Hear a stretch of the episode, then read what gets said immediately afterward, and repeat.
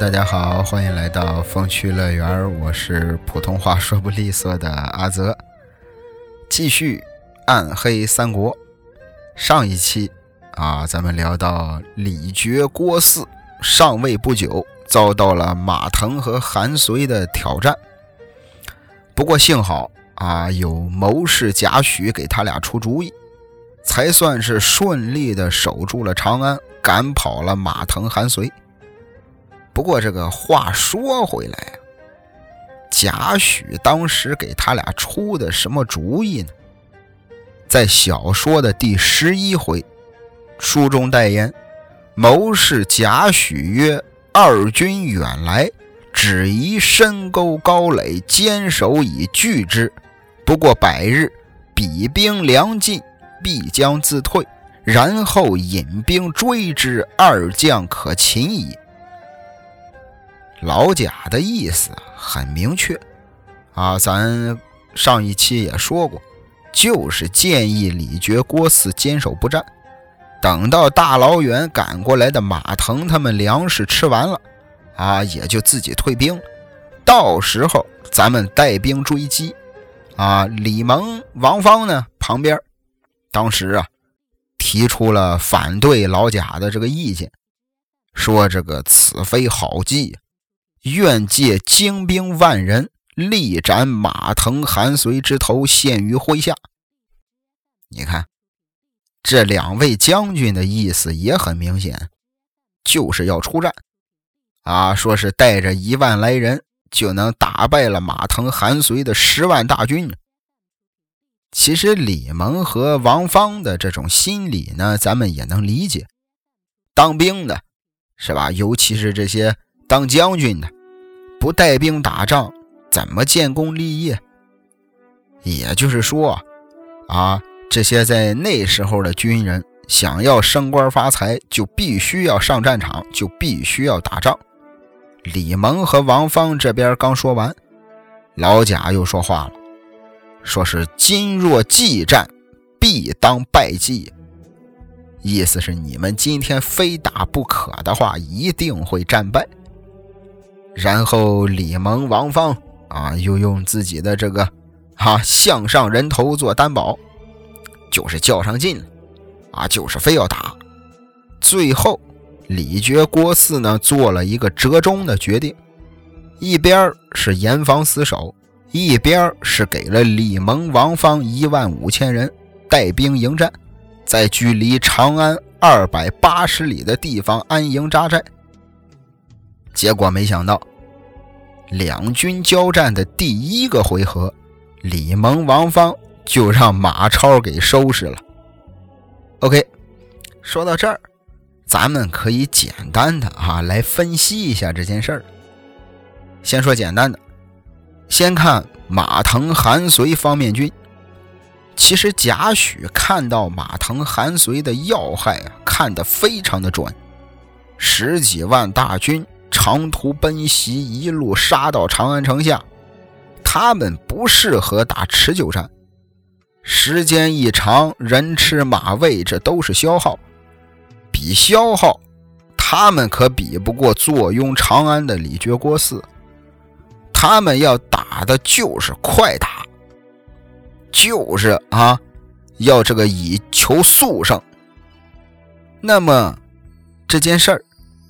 对于其他人来说呢，你比如对于皇帝，对于关东联军这些观众来说呢，其实对于皇帝来说，马腾、韩遂啊、李傕、郭汜这两拨人谁赢谁输真是无所谓，他其实也是在赌博。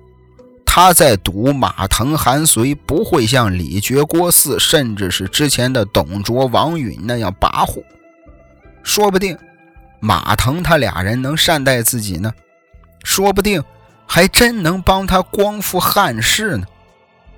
当然，啊，这也都仅限于说不定。皇帝现在也没把握，但是他起码啊，现在很明确的知道李傕、郭汜对他不好。所以干脆也是赌上一赌。那么对于关东联军来说呢，其实啊更无所谓了，啊都是换汤不换药。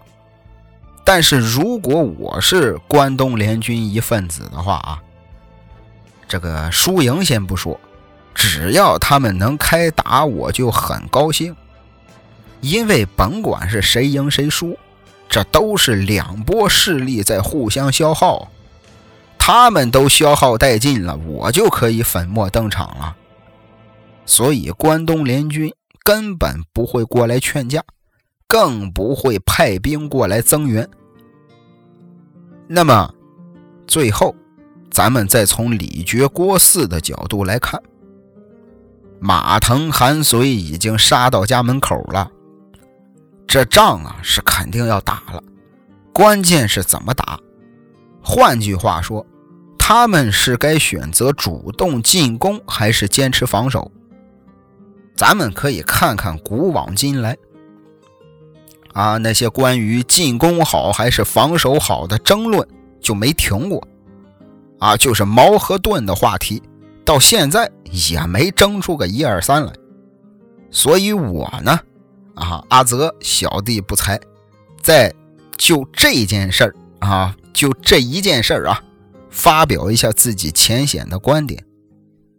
其实很多人都说过，进攻是最好的防守，但是我觉得呀，进攻与防守应该是相对的，啊，或者说是啊，应该是相结合的。那举个例子吧，呃。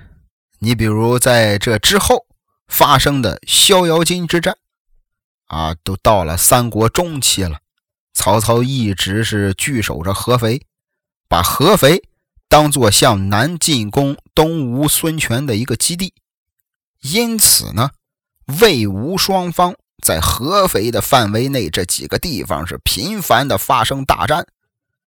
其实，在当时魏、蜀、吴这三个国家啊。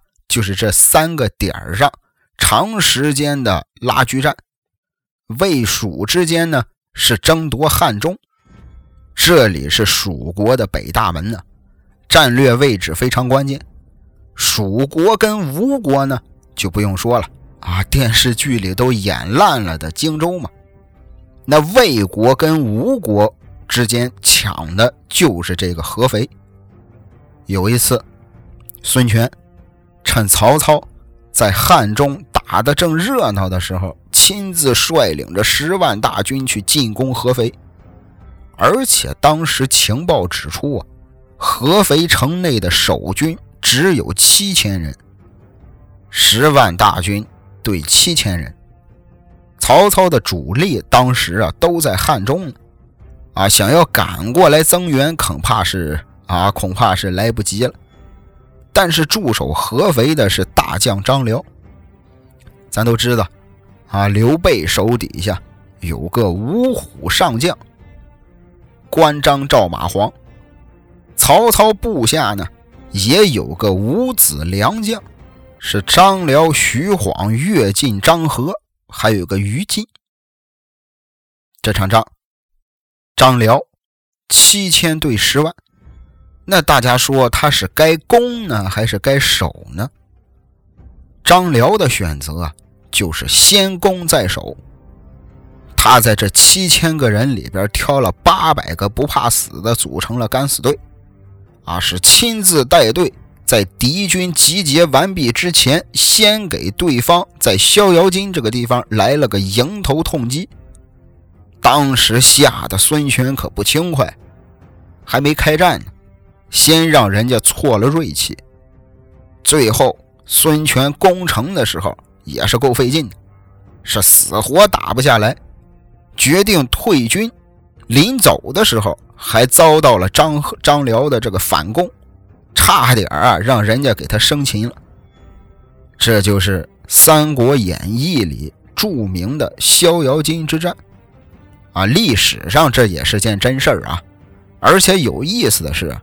打这儿之后，江东那边只要一有小孩不听话，或者是哭个不停，家里的大人就吓唬小孩啊，就说这个张辽来了啊，张辽要来了，小孩立马就不敢哭了。可见在江东，张辽比狼好使。关键后来啊，好像这个事儿还传到了日本了。日本里有一句“辽来来”，啊，日本话，咱不知道这个日本话该怎么说啊。反正反正这个翻译成汉字儿，就是张辽的“辽”，来了的“来”，辽来来，意思就是张辽来了，也是张辽只提的一个典故。啊，不好意思，说远了啊。那咱们回过头来看逍遥津之战。它就是一个攻守结合的一个很好的一个例子。其实就跟拳击比赛一样，你不能老是一味的防守啊，应该找准了时机啊，找准了弱点，给对方来个造成伤害才行啊。老是光防守，那就是消极防御，就跟法国的这个马奇诺防线一样，再坚固没意义。但是光一味的进攻不防守也不行，那就是匹夫之勇。再举个例子，长平之战，秦国攻打赵国，之前的赵国的总指挥是廉颇，他采取的就是防御战略。虽然啊，在长平一线老是僵持不下，但是局势对赵国还是稍微有利的。可是人家赵王就很不满意，啊，不满意，把廉颇换成了赵括。赵括这位大哥，人家直接就放弃了防守，全力进攻。而另一边呢，秦国的统帅是白起，啊，人屠白起，他就没有跟赵括对攻。作为进攻方的白起，却选择了全力防守。在防守的同时，切断赵国的粮道，分割赵军的部队，最后在饿了四十多天之后，赵国军队全部投降了。其实啊，在《孙子兵法》里有句话解释进攻好还是防御好最合适，说是“不可胜者守也，可胜者攻也”，是吧？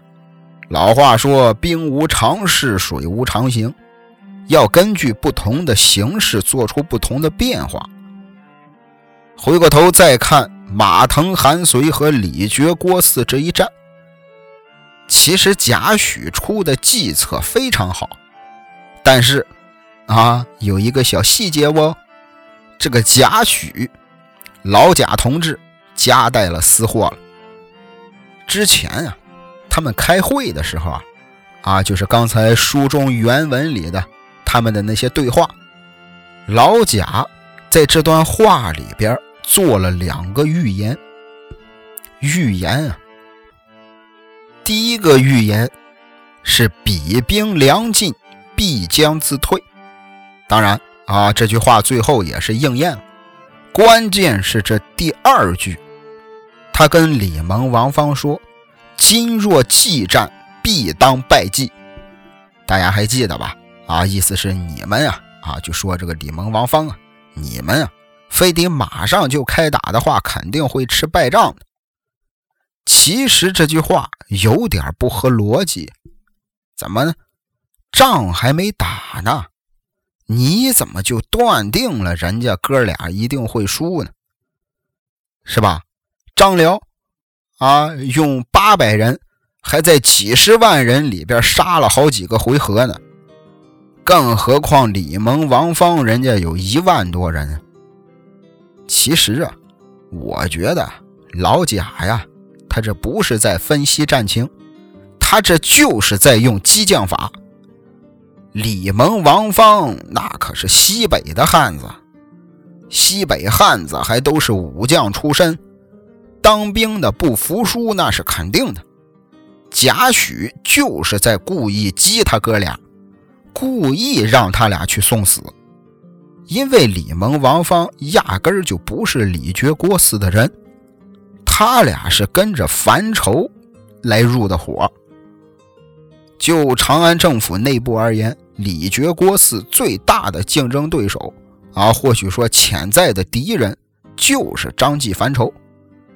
贾诩这是借这次长安危机来削弱樊稠他们的实力，把李蒙、王方派到二百多里以外的地方驻扎，大家伙都躲在城里头耗时间，啊，也不给人家小哥俩派兵增援，硬生生的要人家一万多人来拖住对方十几万，你就甭说打了，光是耗，他俩也是必死无疑了。虽然最后长安危机解除了，但其实这件事儿没多大意思。天底下，啊，名义上还只是啊只有一个长安政府，但实际上呢，各路诸侯还是虎踞一方。东汉的国土还是咱之前说的那三大块一块是西北朝廷李傕郭汜的势力。一块呢是北方东部关东联军这一大伙人，再就是南边的那四州，四大洲没参战啊，吃瓜群众。这三方势力之中最复杂的，就是东部北方的关东联军了。啊，这东北一家人啊，关系错综复杂。冀州的袁绍现在过得挺舒坦。南阳的袁术呢，小日子也还行。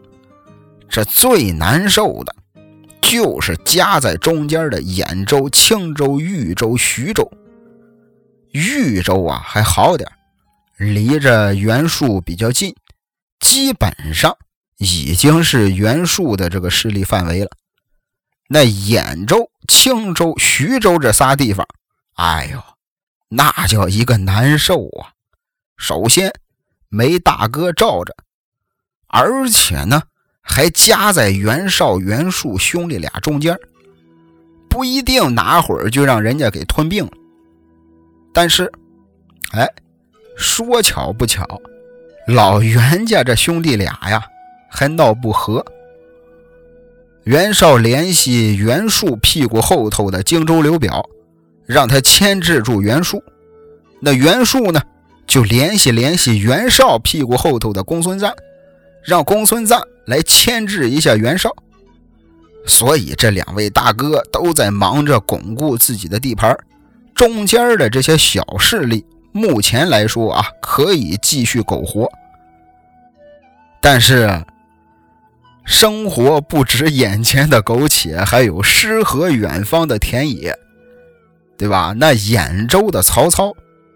啊，当时曹操的根据地在兖州啊，曹操的心中可是有大志向的人啊，心里边有一大片的海呀，他就决定啊，为找到那片海不顾一切，他就整天琢磨着怎么才能扩大自己的实力呀，怎么才能发家致富奔小康啊，终于来了一个天大的好机会。在青州地区，又爆发了一场黄巾起义，地方上有人闹革命，而且动静还不小，都惊动了中央了。长安的李傕郭汜就合计啊，该怎么把这事儿给平了呢？他俩肯定是不愿意自己派兵去镇压，他要保存实力啊，把自己消耗的差不多了，关东联军来打他们怎么办？所以还是决定。啊，以朝廷的名义让汉献帝写封圣旨，在关东联军里边啊，随便挑上一路诸侯去干这件事儿。那说到这儿，问题来了：这么多诸侯，派哪一路呢？要不派袁绍或者袁术？说实话，人家现在势力做大了，还真不一定那么听话。啊，凭什么自己掏腰包帮别人的地盘平事呢？关键是派他俩任何一方去的话，那局势很有可能就会失衡啊！你想想，啊，如果派袁绍去，袁绍很听话的就去了，假设还真让他给赢了，啊，假设让袁绍给打赢了，那下一步袁绍的势力。很有可能会继续做大，变得更强。如果万一袁绍输了，那就更麻烦了。袁绍这边要是一垮台，那袁术那边可就是一家独大了，就很容易失去控制。派袁术去还是派袁绍，这是一个同样的一个道理。那这个时候，李傕郭汜旁边的小伙伴们就说了：“说有一个人啊，哈，干这个活合适，谁呢？”兖州的曹操曹孟德听完之后啊，李傕是大喜呀，星夜写好了诏书送给曹操。出主意的这个人叫朱俊。其实这件事儿啊，朱俊干的就挺讨巧的。为什么说他讨巧呢？因为你不举荐曹操，曹操也很有可能会自己去打。你看。青州老百姓闹革命了，青州西边紧挨着就是曹操的兖州。你说曹操一个这么有危机感的人，他会不担心？曹操为了自保，很有可能会出兵。那么对于李傕来说呢？让曹操去平叛黄巾起义，要是失败了，对于整个大局来说没什么影响。朝廷这边呢，肯定也不会有什么损失。关东联军那边。也不会因为曹操势力的覆灭而产生什么一家独大的局面。重要的是，如果曹操成功了，那就有意思了。曹操一旦成功，那他的势力势必会做大。处于这个袁家兄弟俩中间的曹操一旦牛逼了，对于袁绍和袁术，这都是一种牵制。至于，曹操呢，领了圣旨了，啊，拿了上岗执照了，从民营升级成了国营了，那就兵贵神速，发兵青州。结果这一仗打的可以说是轻松加愉快，不到一百天的功夫就招安了三十多万的降兵，男男女女的老百姓也是收了百余万口啊。这一下子，老曹就成了暴发户了，而且朝廷呢还册封了他个镇东将军。更重要的是，他还广罗人才，招贤纳士，什么荀彧啊、程昱啊，啊，还有这个近近几年比较火的郭嘉、郭奉孝，都是这个时候收的。这些都是谋臣，武将方面呢？有带着数百人来投奔的于禁，啊，刚才不是说了吗？这也是将来的五子良将。曹操手底下的夏侯惇还给他引荐了一个赤手空拳就能杀死数十人的大壮汉典韦。总而言之，曹操目前的这个状态啊，用书中原文的四个字形容非常准确，叫威震山东。一下成了暴发户的曹操，自己牛逼了啊，也不能忘了家里人，于是决定派人啊把他爹曹嵩接过来，哎，爷俩过几天舒坦日子。曹嵩呢，从老家出发，途经徐州的时候，啊，徐州的太守陶谦就想把这个曹老头啊留下来款待上几天。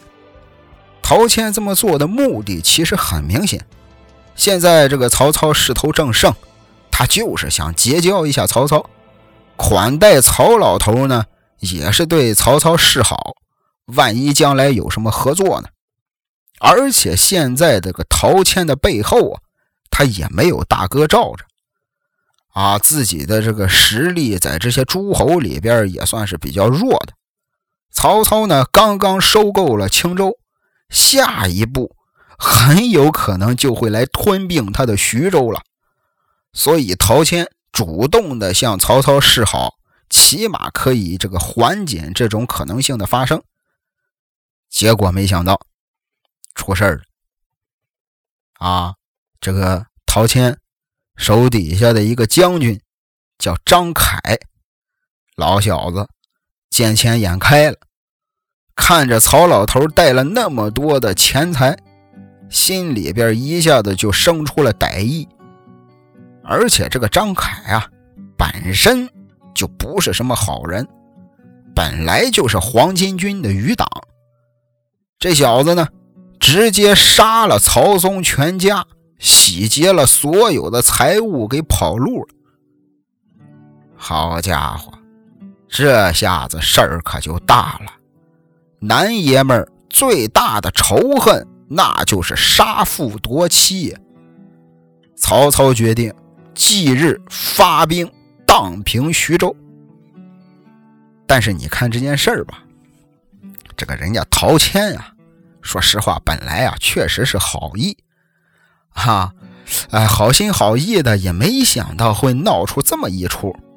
关键是抢劫杀人的是张凯，陶谦呢，顶多是个管教不严之罪，跟人家徐州没什么关系。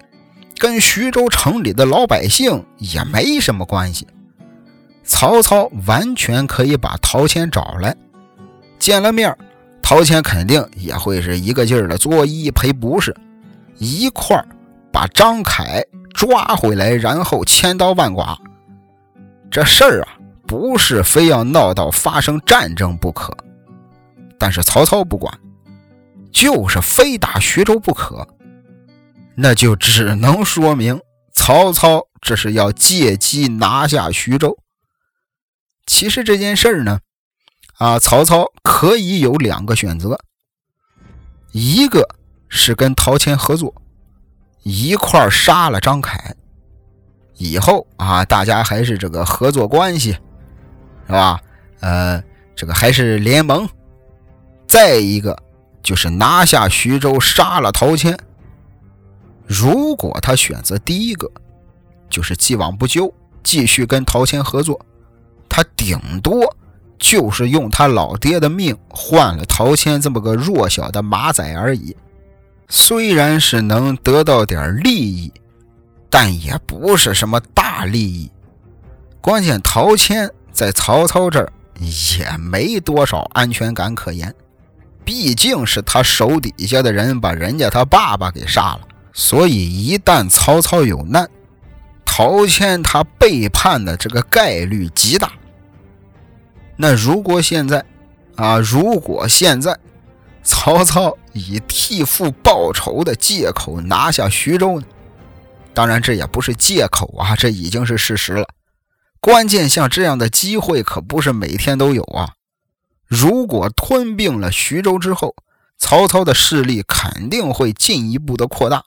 到时候，啊，到了那个时候，就能跟袁绍、袁术抗衡了，再也不用夹在别人中间担惊受怕的为难了。说句不好听的，反正现在曹曹操他老爸已经死了，人死不能复生，与其一个劲儿的伤心，倒不如好好利用这次机会。最最重要的是，现在曹操他有这个实力了。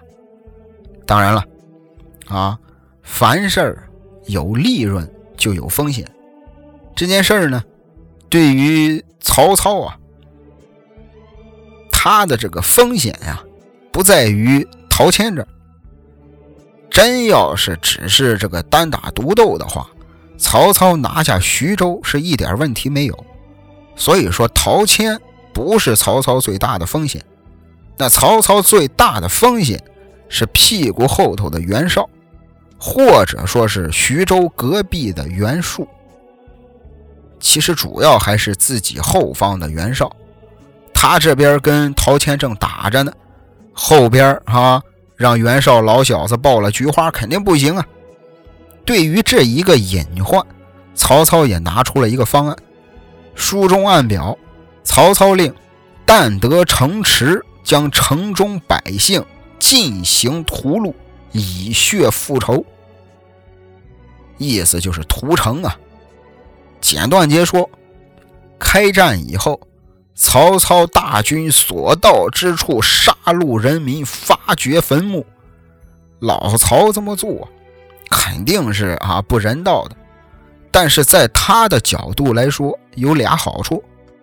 首先，可以震慑徐州各处守城的将领士兵，就是让他们知道曹操手底下的这些兵是吃人肉的，你们不赶紧跑，我们打进去之后就屠城，有利于曹操速战速决。其实这一层意思比较好理解，那第二层意思就是为了震慑包括袁绍、袁术在内的所有诸侯，甚至连皇帝都在里头。他就是要让这些旁边看热闹的或者伺机而动的这些人知道，让他们知道我曹操这回可是真的急了眼了，杀父之仇不共戴天，你们谁都别拦着我。你们也都看见了啊！我这不光是势如破竹，我这是攻下一城就屠一城。谁要是敢跟这个陶谦来帮忙，那就别怪我翻脸猴子不认人。说白了吧，这也正是因为曹操大肆的屠城的这种行为，才让屁股后头的袁绍没敢轻易的报他菊花。要是袁绍这个时候，给曹操背后来一下，那历史啊，说实话很有可能就被改写了。那说完曹操，咱们再看陶谦。这时候的曹操可以说是已经打到了家门口了。陶谦，他要是打，肯定打不赢；要是守，能不能守住，说实话也是个未知数。那么陶谦这个时候做了个决定，可以说是啊很明智了。他并没有找盟主袁绍求救，更没有向皇帝那儿去报案，他是请了一些自己的朋友来帮忙，帮着他一块儿的防御徐州。也就是说，陶谦的这个意思啊，就是想私了了这事儿。假设。啊，他甭管是给袁绍啊，还是向皇帝求救了，这就是一种激化矛盾的行为啊。举个例子吧，就跟咱们小时候上学那会儿一样。我上小学的时候啊，学校里啊有个小子就欺负我，打篮球的，个子也比我高，长得也比我凶。可是呢，我也不能光让他白欺负。终于有一天，我就告老师了。老师呢，确实也很负责任，啊，把我们俩叫到办公室，对我进行了安慰，对他采取了批评教育。那小子当时感觉呢也挺害怕。结果这件事儿完了没两天，这小子又来找我，啊，说你你敢告老师？啊，反正是七十三八十四的吓唬了我一通。其实当时啊，我就想这个。啊，跟他比划比划，就想跟他打。我旁边同位呢是个女同学，啊，还是个班干部，他就劝我说：“你不能跟他打架呀，啊，你应该去告老师，你是没错的，老师会替你做主的。”好，我又去告老师，跟上次一样，我还是得到了老师的安慰，他还是得到了这个批评教育。当时感觉啊，他还是挺害怕老师的。结果几天之后，啊，几天之后他又来找我了，啊，说你还敢告老师，然后又是动手动脚的吓唬我。当时我就想啊，这样下去不行啊，没完了。我呢就想了个办法，我就叫了几个关系比较好的同学给我壮胆儿，找了一天下午放学的时候，我把经常欺负我的那小子给找过来。他一看我这边人多。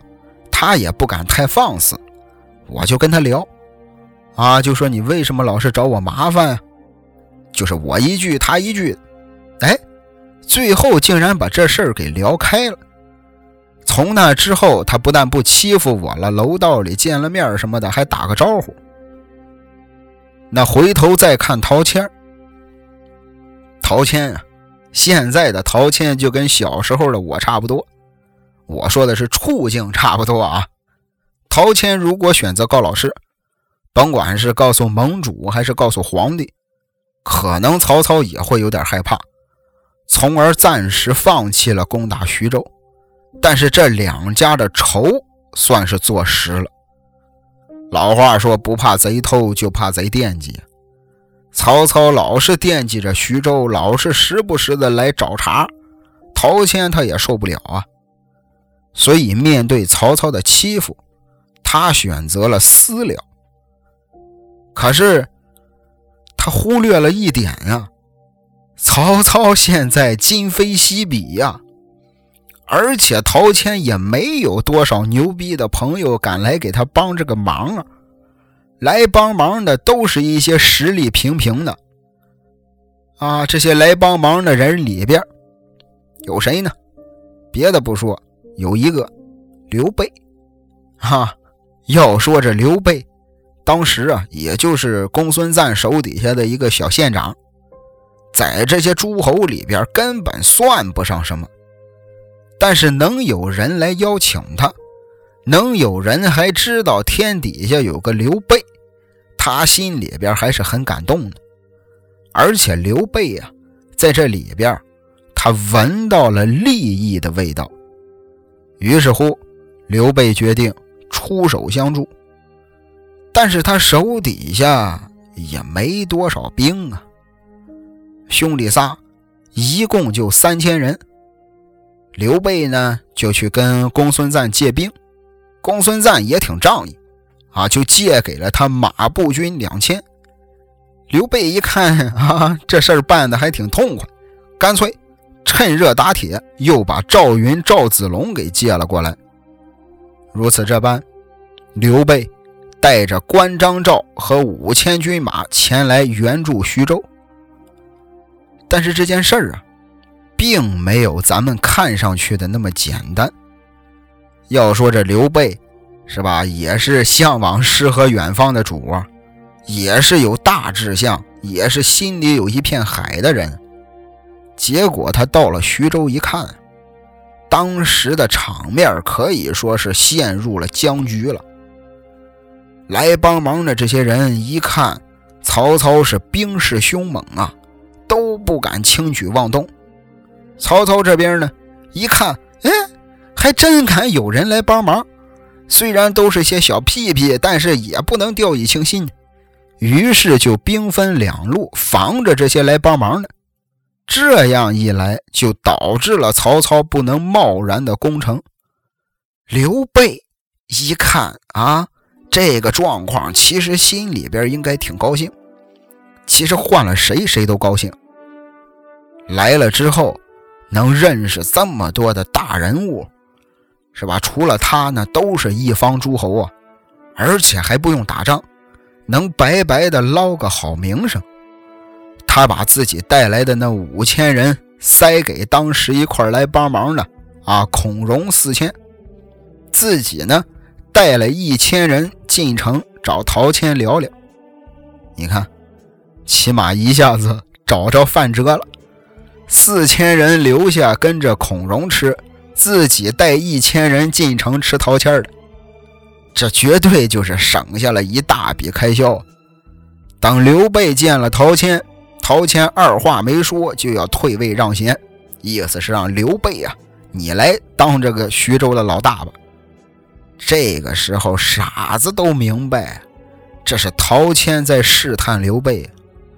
陶谦的意思就是想看看刘备他是真帮忙还是假帮忙。啊！别再跟当初袁绍得冀州那时候似的，最后刘备还是婉言谢绝，并且呢，给陶谦出了个主意。哎，意思是刘备啊，给曹操写封信，看看能不能和解。要这小子不愿意啊，咱就再打也不迟。但是这件事儿啊，就很有意思，刘备。给曹操写信劝架，可是你刘备算哪根葱啊？曹操人家现在正牛逼，而且徐州这场仗已经是箭在弦上了，人家曹操凭什么给你一个无名小卒面子呢？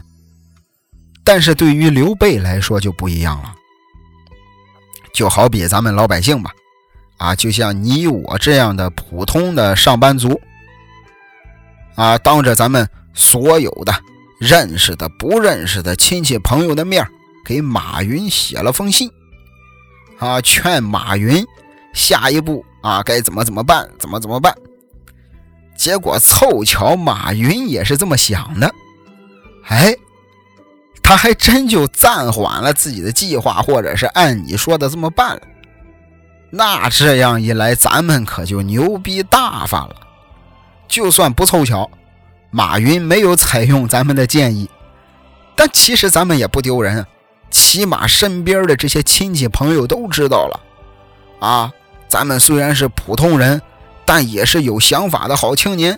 而且万一咱们又收到了马云的回信，那你说身边的这些人是不是都会高看你一眼呢？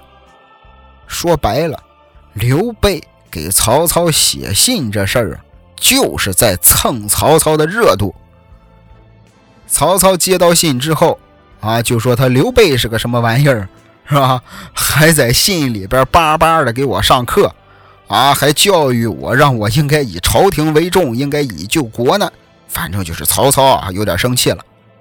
旁边的郭嘉就说了，意思是刘备呀，啊，他这是。先礼后兵，咱们呢，啊，就应该跟他好言达之，让他们放松警惕，到时候咱们攻城就好攻了。曹操一琢磨，也对呀，啊，正要给刘备回信的时候，外边小喽啰来报，说是后方吕布偷袭，已经占领兖州了。曹操一下子就毛了脚丫子了，他千算万算漏下了一个吕布啊！其实这件事啊，完全是个意外。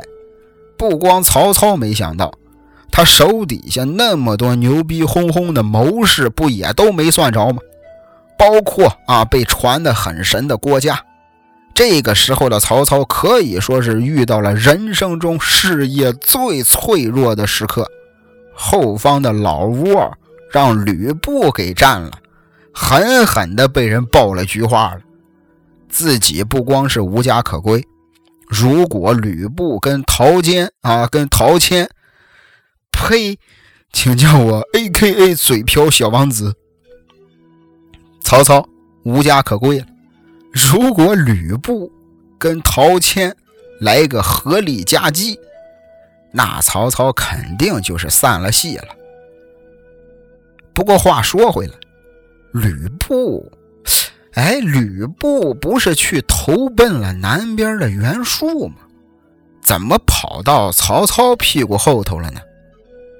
要说这个吕布啊，当初啊确实是去投奔了袁术的，但是人家袁术呢，看的也挺明白，就觉得吕布这小子反复无常。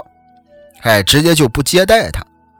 吕布一看袁术不要，啊，就再去投奔袁绍。袁绍倒是接待了他，他和袁绍一块打赢了一场小仗，自己就开始膨胀了，反正就是非常的傲慢。结果袁绍一看这个情况，吕布这么不服管，关键是还这么能打，留下来可能还真是个祸害，干脆吧。就要干掉吕布，吓得吕布那是一路的逃窜呀，中间啊还去投奔了别的人，不过呢都是啊差点被人家干掉，最后还是陈留太守张邈收留了他。张邈啊，收留了他。张邈手底下也有个谋士，叫陈宫。啊，那。这位大哥肯定啊，各位也都知道，陈宫啊，最开始跟着曹操的第一位小弟。曹操暗杀董卓失败之后，四处逃亡。后来曹操杀了自己父亲的把兄弟陈宫，怪曹操不讲义气，曹操才说出了那句至理名言：“宁教我负天下人，休教天下人负我。”这么看。啊，这句话很有可能也是陈宫给曹操宣传出去的。最后，陈宫、曹操俩人也是分道扬镳。那回到现在，此时此刻，陈宫就给张邈出主意，让张邈啊趁曹操背后空虚报他的菊花。于是张邈就派吕布拿着方天画戟，扑哧就捅了上去，直接占领了兖州，据守在濮阳。这边曹操一看，老窝让人家给端了，正着急呢。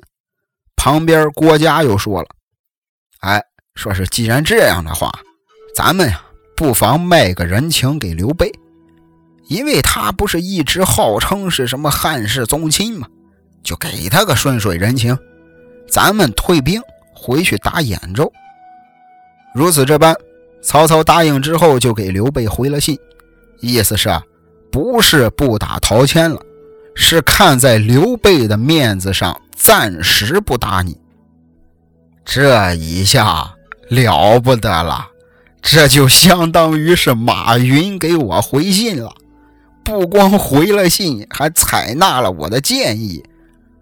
刘备用一封信就退了曹兵，那面子可大了去了。陶谦请大家伙吃饭，让刘备坐在上席。啊，席间陶谦又说了，大体意思就是还想把徐州让给刘备。刘备当然还是再三的推辞。陶谦当然知道刘备是肯定不会要的。刘备啊，你才来徐州几天，就算是他真的要了，那他也管不了。但是陶谦这一次相让，跟第一次相让用意还不一样。上一次很明显啊，就是在试探刘备。那这一次，陶谦老小子的用意，那就是更加的深远了。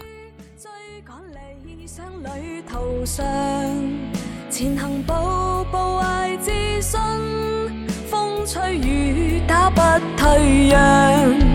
无论我去到哪方，心里梦想不变样。是新生，是醒觉，梦想永远在世上。前路哪怕远，只要自强。